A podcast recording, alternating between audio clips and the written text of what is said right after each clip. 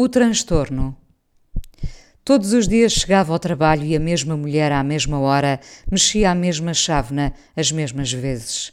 Ainda hoje ouço o tilintar da colher na xícara. Era uma xícara, embora ela não o dissesse. Ela cumpria este ritual diário na casa de banho e eu ficava a ouvi-la e a pensar na razão que a levava todos os dias a fazer aquilo.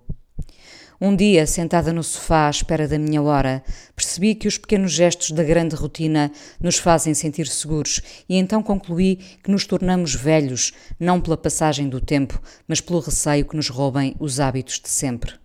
Resistimos à mudança, temendo que ela nos tire o chão.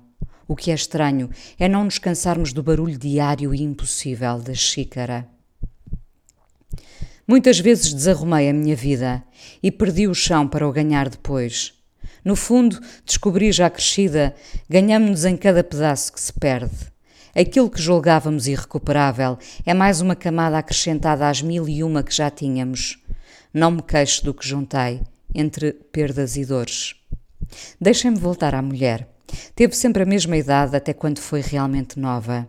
Apanhava o mesmo autocarro, levava o mesmo saco de compras e eu quase me arrependo de não a ter seguido numa ida ao supermercado para ver se poderia hesitar perante a tentação da prateleira que oferecia a novidade. Talvez ela sucumbisse à tentação do shampoo novo e fosse feliz para o trabalho com o cabelo diferente para justificar aquela compra.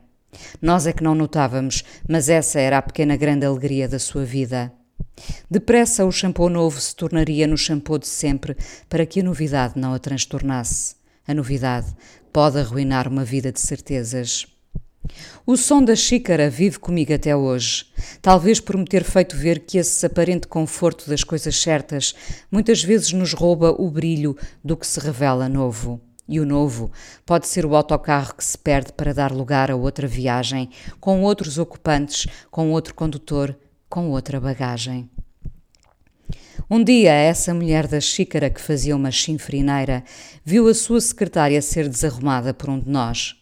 Nunca eu soube quem terá sido, mas qualquer um de nós desejava, no fundo, desarrumar-lhe a vida, revolver-lhe os sacos de compras, empatá-la para ela perder o autocarro da hora certa, entornar-lhe um creme hidratante novo.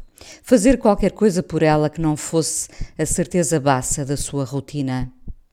Um de nós deixou a secretária dela desarrumada, talvez umas migalhas uma caneta besuntada de iogurte, uma coisa que para ela terá roçado a infâmia, a provocação, o ultraje.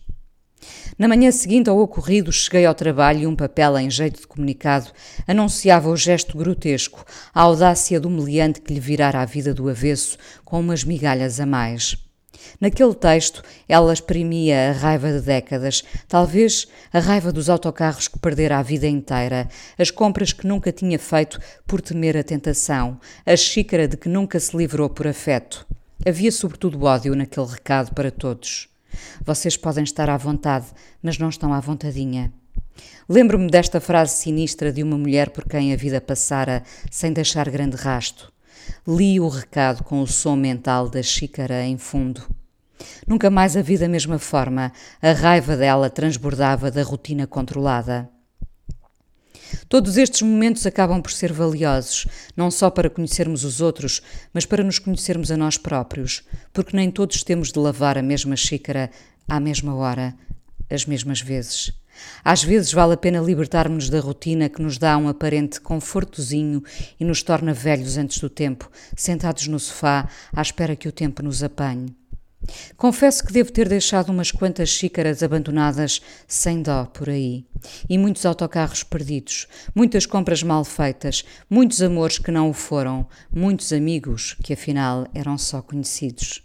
Tantas perdas somadas, vejo o brilho e não o tempo baço ou a rotina embaciada sequer.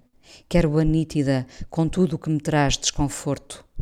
Quero abraçar o novo que me angustia. É apenas uma maneira de estar viva.